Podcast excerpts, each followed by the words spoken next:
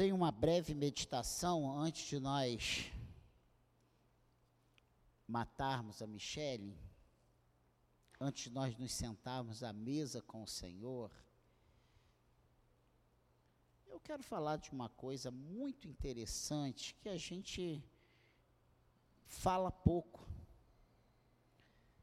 A eficácia do sangue de Jesus.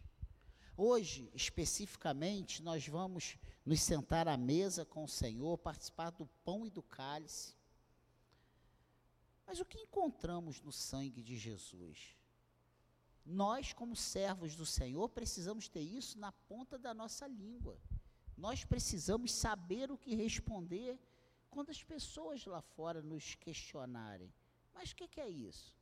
Por que a ceia? O que, que, o que, que, você, o que tem lá? O que, que isso traz de benefício para a sua vida? A eficácia do sangue de Jesus Cristo, nosso Senhor, é real. E nele podemos nos gloriar. Porque se somos o que somos, é por eficácia exclusiva de seu sangue. Nós pregamos e ouvimos pregações sobre esse assunto, mas será que já paramos para tentar dimensionar o que isso significa na realidade ou na real na nossa vida? Qual seria a nossa vida hoje sem a ação miraculosa do sangue de Jesus? Aonde estaríamos agora? Nós estamos de pé com todas as lutas e provações que passamos. Amém, igreja? Você está de pé. Só o fato de você estar tá aqui já é uma prova que Deus tem cuidado de você. O fato de estarmos aqui nessa manhã para cultuarmos ao Senhor já é motivo de muita alegria e um prazer que o mundo não desfruta. Você já parou para pensar que tem coisas que você desfruta que o mundo aí fora não desfruta, nem sabe o que, que é? E muitos dizem que sabem, mas não sabem. Hoje, o sangue de Jesus virou moda na boca de muitas pessoas, tem slogan, tem, tem piadas, tem um monte de coisas sobre isso. Mas ele só tem eficácia na vida daqueles que realmente têm compromisso com ele. E essa é a diferença. Não é eu falar, o sangue de Jesus tem poder. É eu ter compromisso com ele. E aí sim, eu desfruto dessa eficácia do seu sangue, do sangue de Cristo na minha vida. Com aqueles Sabe? Essa eficácia é na vida daqueles que têm compromisso com Ele, com aqueles que sabem de verdade o que Ele representa. Você sabe o que, que Jesus representa na sua vida? Você sabe o que, que o sangue de Jesus representa na sua vida? Nós precisamos orar pela Kiane. Né, Kiane? Mas não é por causa do sangue, não. É por causa da Diana. Eu, eu falei certo? Glória a Deus. Nós vamos orar hoje, tá? Que encontramos no sangue de Jesus, e aí começo a falar rapidamente sobre isso. E eu não li nenhum texto, porque nós vamos, em cada tópico que eu abordar, eu vou ver uma passagem com você, alguns versículos. Primeiro, 1 de João, capítulo 1, versículo 1. 1 de João 1. Se você não tiver a, Bíblia aí, fique tranquilo, que vai ser projetado. 1 de João 1. Está aí, ó.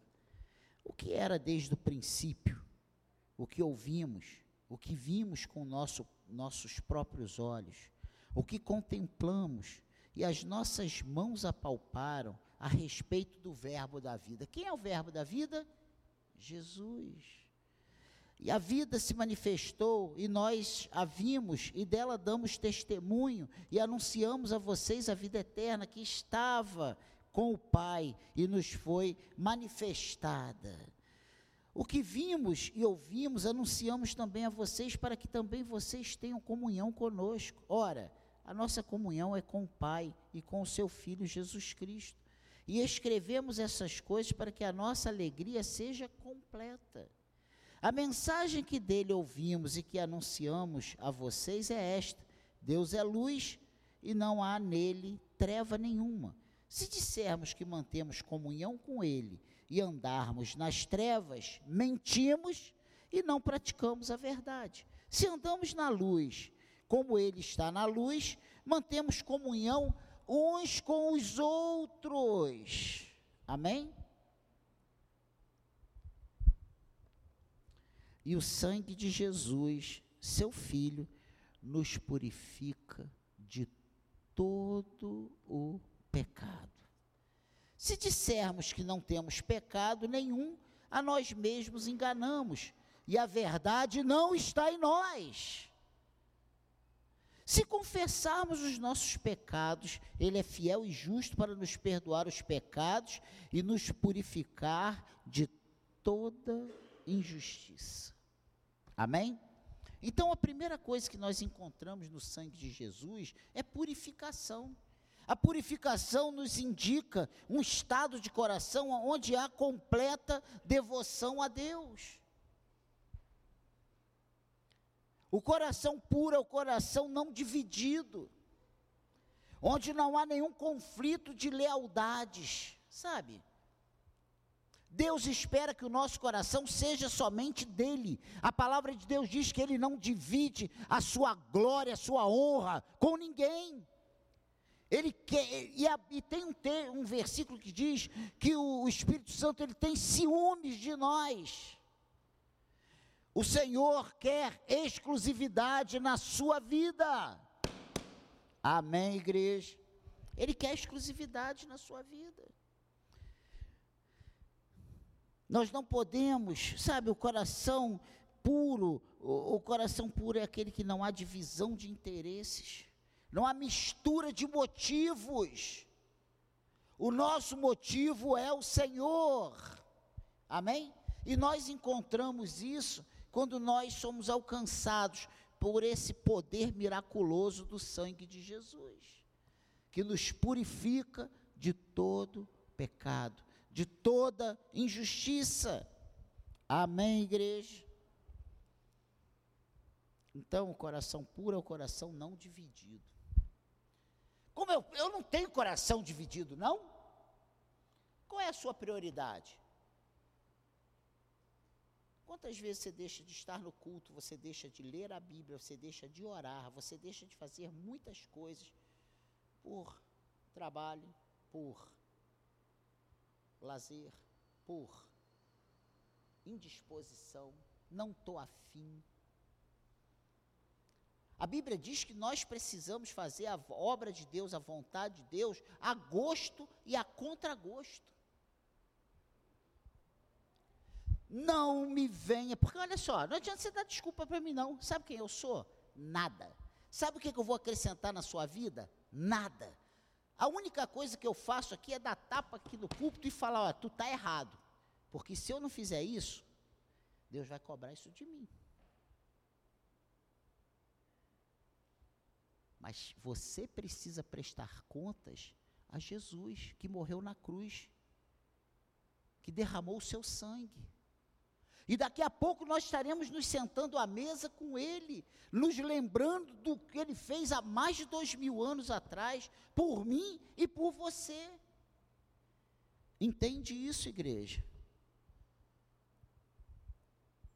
Uma das coisas que encontramos no sangue de Jesus é purificação. A segunda coisa que encontramos no sangue de Jesus está lá em Efésios, capítulo 1. Vai lá em Efésios 1, versículo 3. Diz assim: Bendito seja o Deus e Pai de nosso Senhor Jesus Cristo, que nos abençoou com todas as bênçãos espirituais nas regiões celestiais em Cristo antes da fundação do mundo. Quem diz que lá nos tempos eternos, antes que o mundo existisse, não é o Daniel, é a palavra de Deus.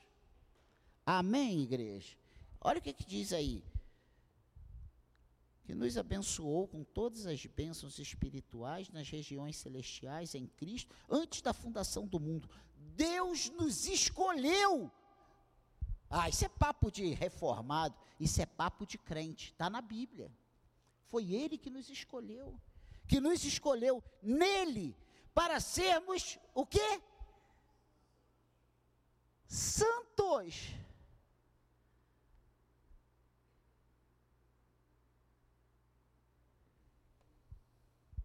Lembra que eu falei que nós não somos santos porque nós não pecamos, não erramos? Nós somos santos pela ação do sangue de Jesus derramado lá na cruz sobre as nossas vidas. É Ele que nos santifica. Amém, igreja? Então vamos lá. Antes da fundação, versículo 4. Antes da fundação do mundo, Deus nos escolheu nele para sermos santos e irrepreensíveis diante dele. Em amor, nos predestinou para ele para sermos adotados como seus filhos por meio de Jesus Cristo, segundo o propósito da sua vontade, para louvor da glória de sua graça, que ele nos concedeu gratuitamente no amado. Nele temos a redenção pelo seu sangue, a remissão dos pecados, segundo a riqueza da sua graça. Amém. Então, a segunda coisa que nós encontramos no sangue de Jesus é redenção. A redenção é o ato ou o efeito de remir ou redimir. É o livramento de algum mal através do pagamento de um preço. É mais do que simplesmente o livramento. Significa que por sua vida foi pago um preço estabelecido pela sua vida foi preso, foi pago um preço estabelecido. E esse preço não foi preço de dinheiro, de ouro, de prata, mas foi o preço do sangue de Jesus Cristo, derramado lá na cruz do Calvário, para te salvar. Entende isso, igreja? Foi exigido um preço. Sabe quem exigiu esse preço? Deus. E ele olhou e não viu nenhum homem. Gente, Quantas pessoas você já ouviu falar que foi crucificada? Um monte. Que foi decapitado? Um monte. Se for ali no Morro do Encontro, então, na época que eu morava ali no São João, todo dia tinha gente decapitada e esquartejado. Uma vez lá na minha esquina tinham cinco corpos dentro de um carro, todo picadinho. Isso não resume com que eles redimiram ninguém, gente. Porque para subir ali na cruz e derramar o sangue, tinha que ser de alguém sem pecado. Não é só o fato de ir para a cruz, mas é o fato de quem foi para a cruz. Amém, igreja? Então, foi, foi pago um preço pela sua vida. Às vezes a gente está na, na pior, a gente recebe uma má notícia, Quantas vezes a gente blasfema, quantas vezes a gente fala bobagens? Ah, Deus nem me ama, Deus não está nem me vendo. É porque Ele permitiu isso. E aí daqui a pouco ali na frente a gente vê que Ele fez no tempo dele tudo como estava planejado. Foi pago um preço pela sua vida. Se você entrou aqui hoje capisbaixo, se você tem vivido achando que ninguém te ama, ninguém te quer, que você está sozinho, eu venho te dizer nessa manhã que Jesus te ama. Ele te ama e ele morreu na cruz por você. Ele pagou o preço que você não podia pagar, que eu não podia pagar, que nenhum homem podia pagar. Eu não vou poder pagar o preço pela vida do meu neto ou da minha neta que está ali, ó, encomendado, bem um girininho ainda. Né? Não vou não vou poder pagar. Mas Jesus pode. Jesus já pagou. Entenda isso. Irmãos, Não há bênção maior do que sermos, termos certeza que somos amados do Senhor. Amém? Então, redenção. Então, assim, porque foi essa redenção que te livrou da escravidão e morte. Hoje você é livre. Mas você não é livre para sair fazendo besteira, pecando e não está nem aí, que se dane, eu não tenho, não devo satisfação a ninguém. Você não é livre para isso, não.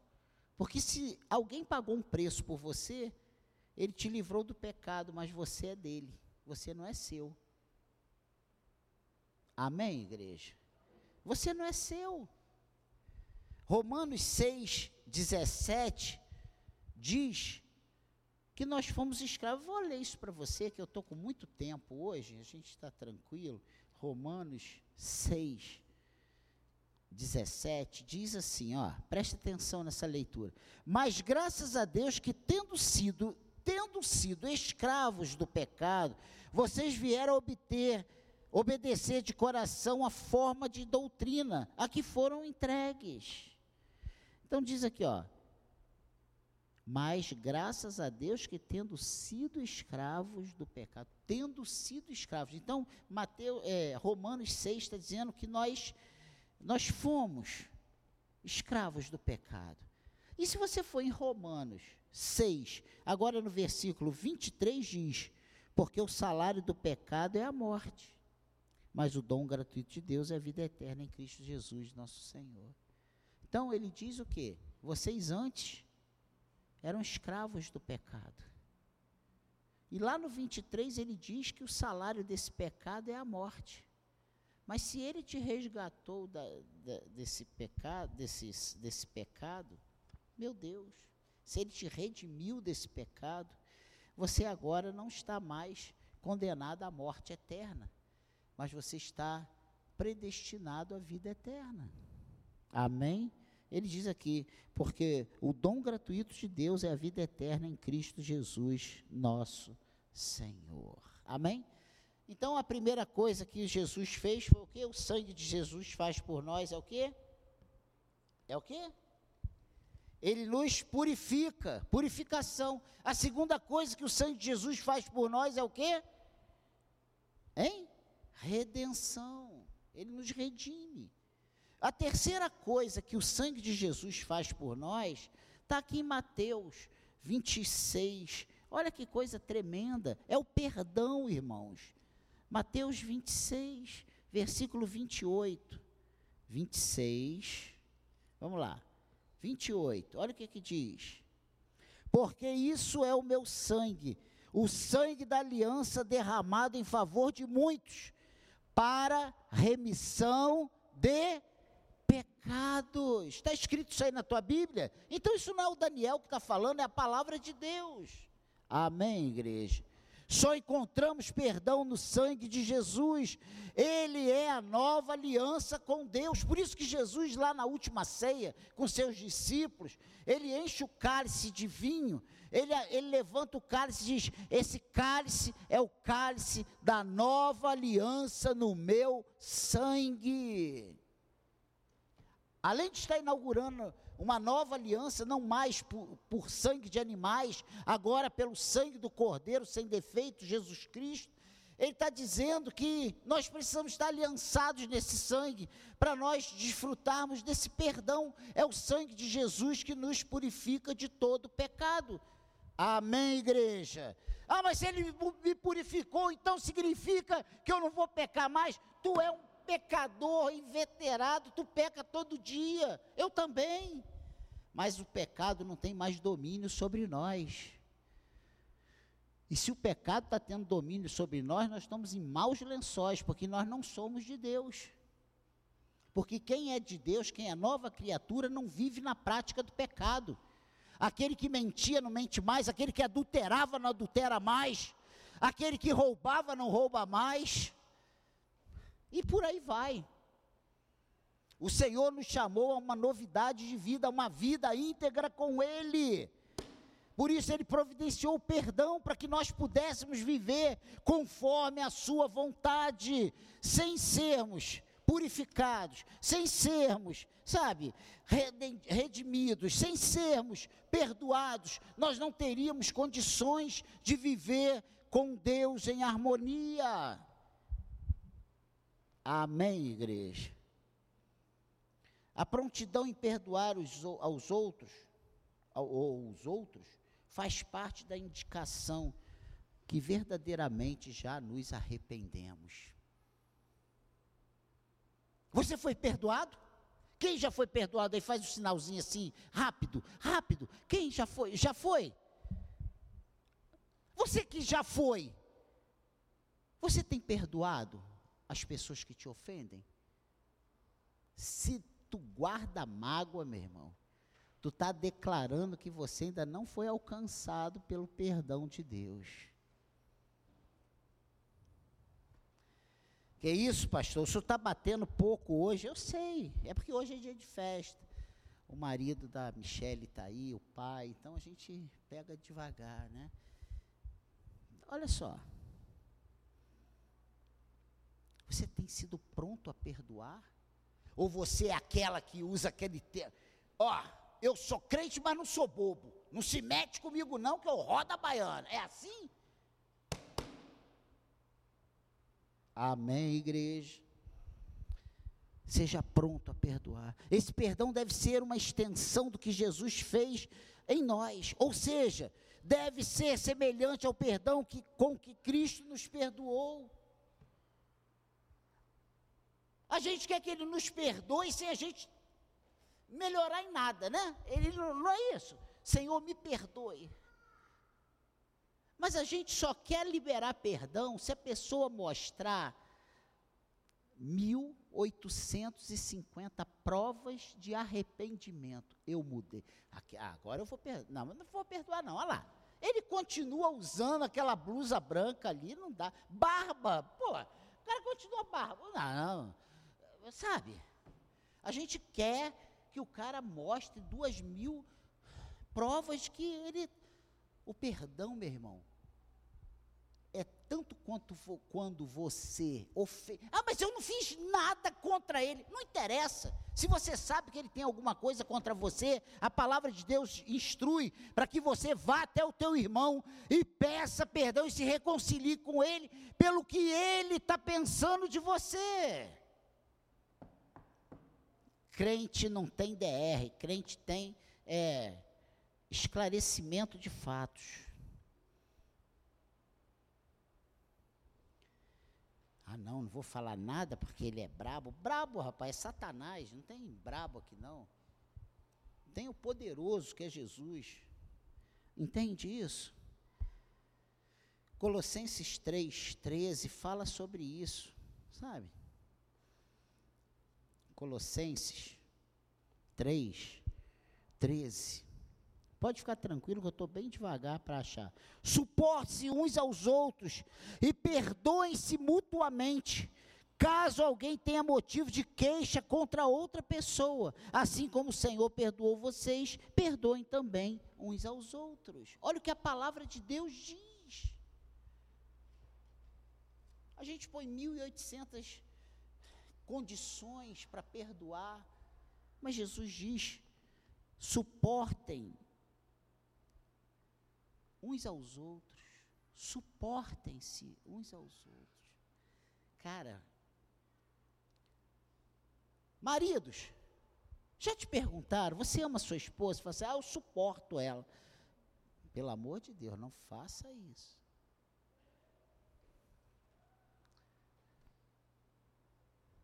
Mulheres, você ama seu marido? Ah, eu suporto ele. Aí você começa, ele ronca, ele solta pum, né? Ele, ele não toma banho, dorme sem banho. Não faça isso. O Senhor diz para nós suportarmos uns aos outros. A gente faz isso com o filho, a gente faz isso com o marido, com o esposo, mas a gente não quer fazer isso com o nosso próximo. Amém, igreja? Então, primeiro é o que? Purificação. Segundo é redenção. O terceiro é perdão. O quarto é parecido com o segundo, redenção, mas é um pagamento que foi feito ali na cruz. Foi feito um resgate ali na cruz, quando ele derrama o seu sangue. O sangue de Jesus, ele tem o poder de pagar, de resgatar.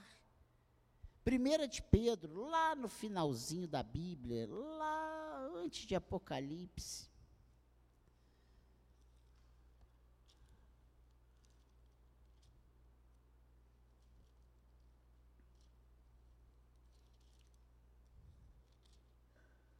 Primeira de Pedro, capítulo 1,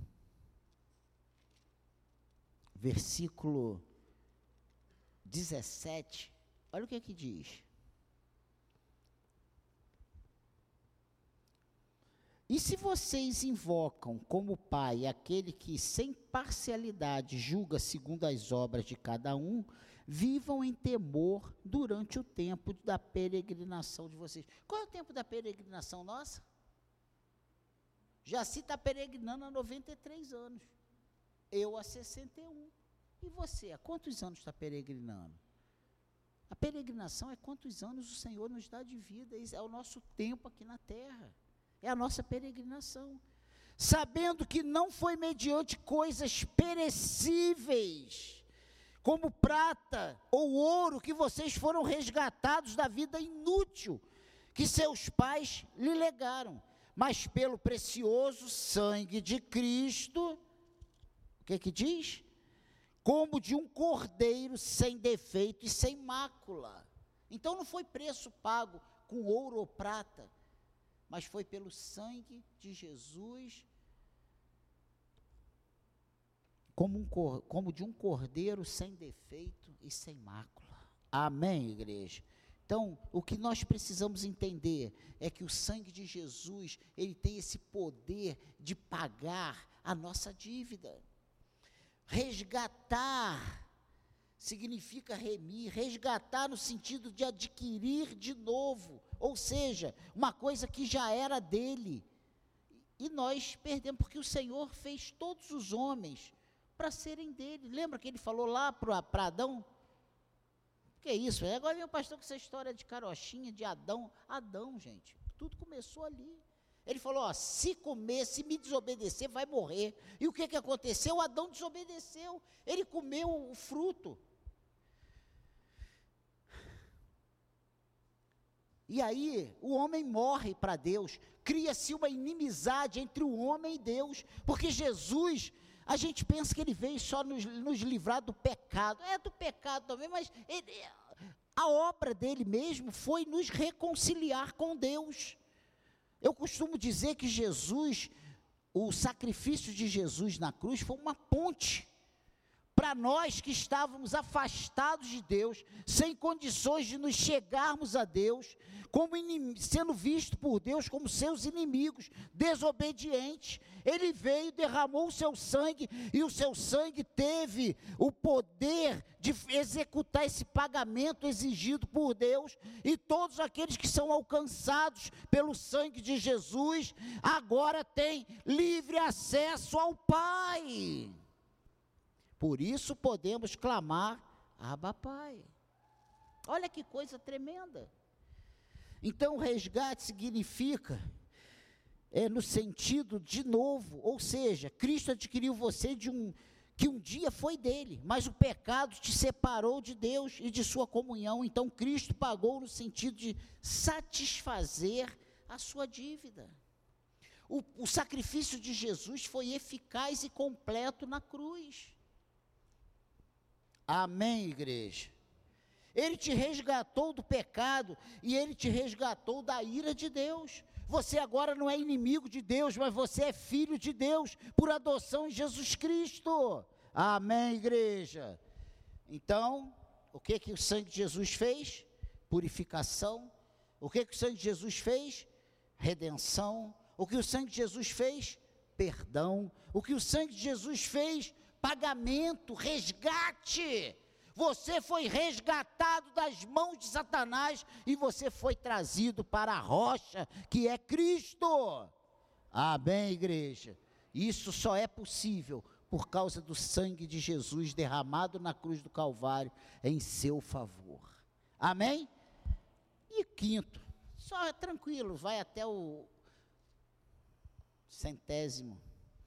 Então, o quinta, a quinta coisa que o sangue de Jesus faz. Colossenses 1. Que é isso, pastor? Não é xarope, é um livro. Colossenses 1, versículo 15. Olha o que, é que diz. Ele é a imagem do Deus invisível, primogênito de toda a criação, pois nele foram criadas todas as coisas, dos céus e sobre a terra, as visíveis e as invisíveis, sejam tronos, sejam soberanias, quer principados, quer potestades, tudo foi criado por meio dele e para ele. Amém? Ele é antes de todas as coisas, nele tudo subsiste. Ele é a cabeça do corpo, que é a igreja. Ele é o princípio, o primogênito entre os mortos, para ter a primazia em todas as coisas. Porque Deus achou por bem que nele residisse toda a plenitude, e que, havendo feito a paz pelo sangue da sua cruz, por meio dele, reconciliasse consigo mesmo todas as coisas, quer sobre a terra, quer nos céus. Amém, igreja. Então, a quinta coisa interessante que, Jesus, que o sangue de Jesus fez e tem poder para fazer é a nossa reconciliação. A reconciliação propriamente dita se aplica não às boas relações em geral, mas antes a eliminação de uma inimizade, a eliminação de uma disputa. A Bíblia deixa bem claro que os pecadores são inimigos de Deus. Romanos 5, 10, eu não vou ler agora. 11 diz isso, e Tiago 4, 4 também fala isso. Não devemos subestimar a seriedade destas e de outras passagens bíblicas acerca desses assuntos. Os pecadores são inimigos de Deus. E se tu perguntar a qualquer um que não está em Deus, vai dizer que não é pecador, e vai dizer que não é inimigo de Deus, e vai achar-se filho de Deus. Mas a Bíblia diz que todos são criaturas. Mas e lá em João, capítulo 1, do versículo 1 até o versículo 19, se eu não me engano, ele diz o seguinte: A todos quantos crerem no seu nome foi dado, foi feito, foi dado o poder de serem feitos filhos de Deus, a saber, os que creem no seu nome. Filho de Deus é quem crê no nome de Jesus. Filho de Deus é aquele que serve a Jesus. Filho de Deus é aquele que tem compromisso com Jesus. Todas as demais pessoas são o quê? Criaturas. É a graça comum e nós precisamos entender isso, e eu não vou entrar aqui em teologia nessa hora, mas é a graça comum. A graça comum está aí, ó, o sol nasce para todos, a chuva cai para todos. Será que a chuva só cai no quintal de quem serve a Deus? Não. Só cai na lavoura do, do empresário da, do agro que serve a Deus? Claro que não, cai para todos. O sol brilha para todos. As dificuldades são para todos, as más notícias são para todos, mas o compromisso de Deus é com os seus filhos. Amém, igreja.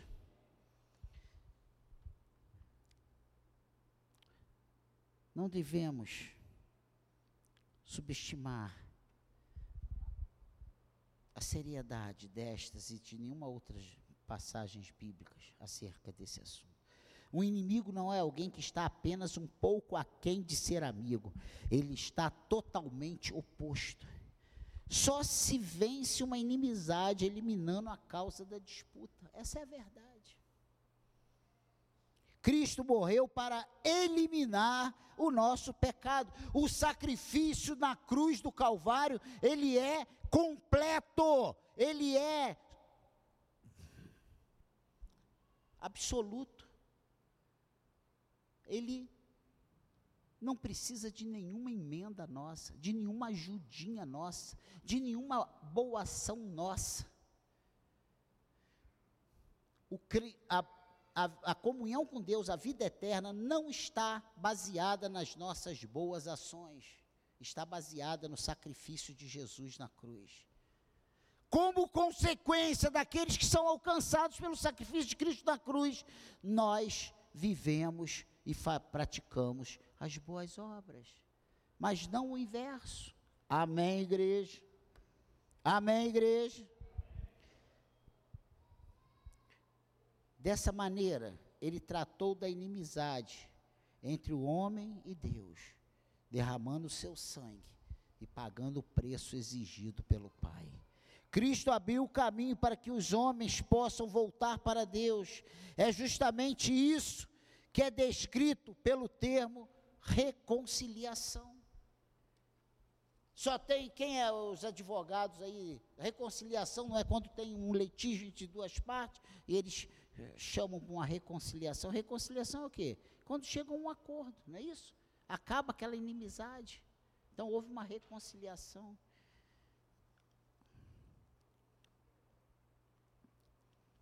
O preço foi pago, acabou a briga. Só faltam dois para a gente matar a Michele e participar da ceia e ir para casa. Três horas a gente sai daqui, duas horas. Justificação. Romanos. Romanos. Capítulo 5. Olha o que, que Romanos 5 fala. Só dois versículos, 8 e 9 diz assim: Mas Deus prova o seu próprio amor para conosco pelo fato de Cristo ter morrido por nós quando ainda éramos pecadores. Logo, muito mais agora, sendo justificados pelo seu sangue, seremos por ele salvos da ira. Então, o, o, a sexta coisa importante é que o sangue de Jesus, ele nos justifica. A Bíblia diz que o inimigo das nossas vidas é o acusador. Quantas vezes? Tu não presta, não tem mais jeito para você, tu está condenado, não adianta você fazer isso que não vai melhorar, nada vai dar certo. Aquele dedo acusador que a gente tem todo o tempo. Justificar vem da palavra de Caio. Eu não sei se a pronúncia é essa, mas eu não estou preocupado, é só para você entender, de Caio. É um termo forense que significa absolver, declarar justo, o oposto exato de condenar. Jesus veio para te justificar, ele não veio para te condenar. A justificação é um ato próprio do juiz. Ser justificado significa obter o veredito. Das Escrituras, Deus é o juiz de toda a terra. Gênesis 18, 25 fala isso: que Deus é o juiz de toda a terra. E é Ele, Jesus, que nos justifica através do derramar do seu sangue na cruz por nós. Para Paulo, a justificação significa o ato de Deus que redime os pecadores, os pecados dos homens culpados e que os reputa retos gratuitamente por sua graça mediante a fé em Cristo. A base não de suas próprias obras, mas do representante obediente à lei, que derramou seu sangue a favor dos mesmos, o Senhor Jesus Cristo. Amém? Então, para a gente ir por último, eu só quero recapitular que o sangue de Jesus nos purifica, o sangue de Jesus nos redime, o sangue de Jesus nos perdoa, o sangue de Jesus opera o resgate, o sangue de Jesus nos reconcilia e o sangue de Jesus nos justifica. E por último, o sangue de Jesus nos dá a vitória. Apocalipse, capítulo 12 versículo 11. E hoje, porque tinha muita coisa para fazer, eu trouxe 500 referências, né? Apocalipse 12, 11. Eles o venceram por causa do sangue do Cordeiro e por causa da palavra do testemunho que deram, e mesmo diante da morte, não amaram a própria vida. A vitória pertence exclusivamente ao Senhor. Amém? A Ele pertence entregá-la conforme o seu bel prazer. Você não está aqui, não foi escolhido, não é servo do Senhor. Michele não vai morrer porque ela quis, mas foi porque Deus pensou Michele. Deus nos escolheu. A seu bel prazer não é porque Michele é. Michele é igual nós. Todos nós somos iguais diante da cruz. Não tem o bom e o ruim, não. Todos nós somos ruins. Que isso, pastor? Eu gosto de falar que é melhor falar que a gente é ruim do que a gente é bom, né? Bom. Se nem Jesus quis ser chamado de bom, imagina eu. O povo de Deus entra no gozo da vitória através da obediência da fé. Isso é experimentado. Isso é, experimentamos a nossa vitória na vitória de Jesus. Foi por causa da vitória de Jesus que nós somos vitoriosos e nós desfrutaremos dessa vitória. Vitória só no sangue de Jesus que nos capacita para não, não sofrermos o dano da segunda morte.